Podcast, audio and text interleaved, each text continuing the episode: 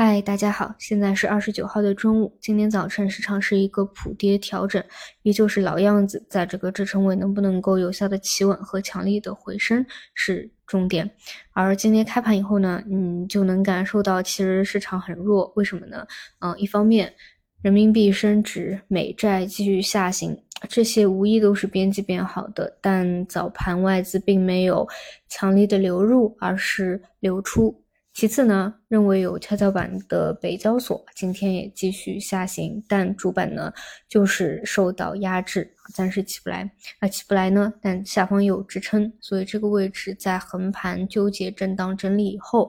到底能不能够真正的反映宏观的变化，这个是就是短期的一个重点啊。好的，那么板块的方向呢？首先就是早晨讲过啊，昨天像长安这种成交量都已经达到两百亿了，这种都已经是很高的机制了，就是它很难说真的短期在像短线小票一样往上去攻啊，哪怕后面还有表现，更多是大资金锁仓了，去看它一个趋势，而不是说短期猛冲的这样一个节奏。啊，那么作为一个主心骨啊，有调整，其实呢，整个板块方向啊就会比较弱一些。而今天表现最好的呢，应该是拼多多概念股的分支，这个也比较好理解，因为业绩炸裂啊，导致昨天晚上也是大涨了二百分之二十左右啊。那与之形成鲜明对比的呢，就是像美团啊啊，整今天啊出业绩以后大跌十个点啊，包括。跟拼多多是竞争对手的阿里啊，其实马上就要被拼多多给超越了，这两个分化都特别明显，所以你会发现，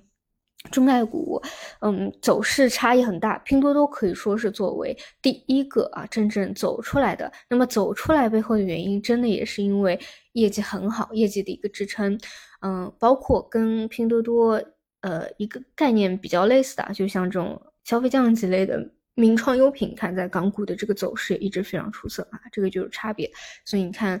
就是你在这个大方向里面啊，要能够选对这一只个股还是有难度的啊。如果只是去看 beta 的话，整个中概股还是就是跟其实跟 A 股、港股大方向的一个走势比较类似，就是去年十月份到今年春节前，呃，猛攻反扑了一波，然后从两月份到现在啊，都快十二月了，就是在阴跌啊，阴跌了一整年。嗯，反正还有剩下一个月吧，看看这个这么多年来的规律啊，到底能不能够实现，还是说创造历史被打破吧？好的，那么就收盘再见。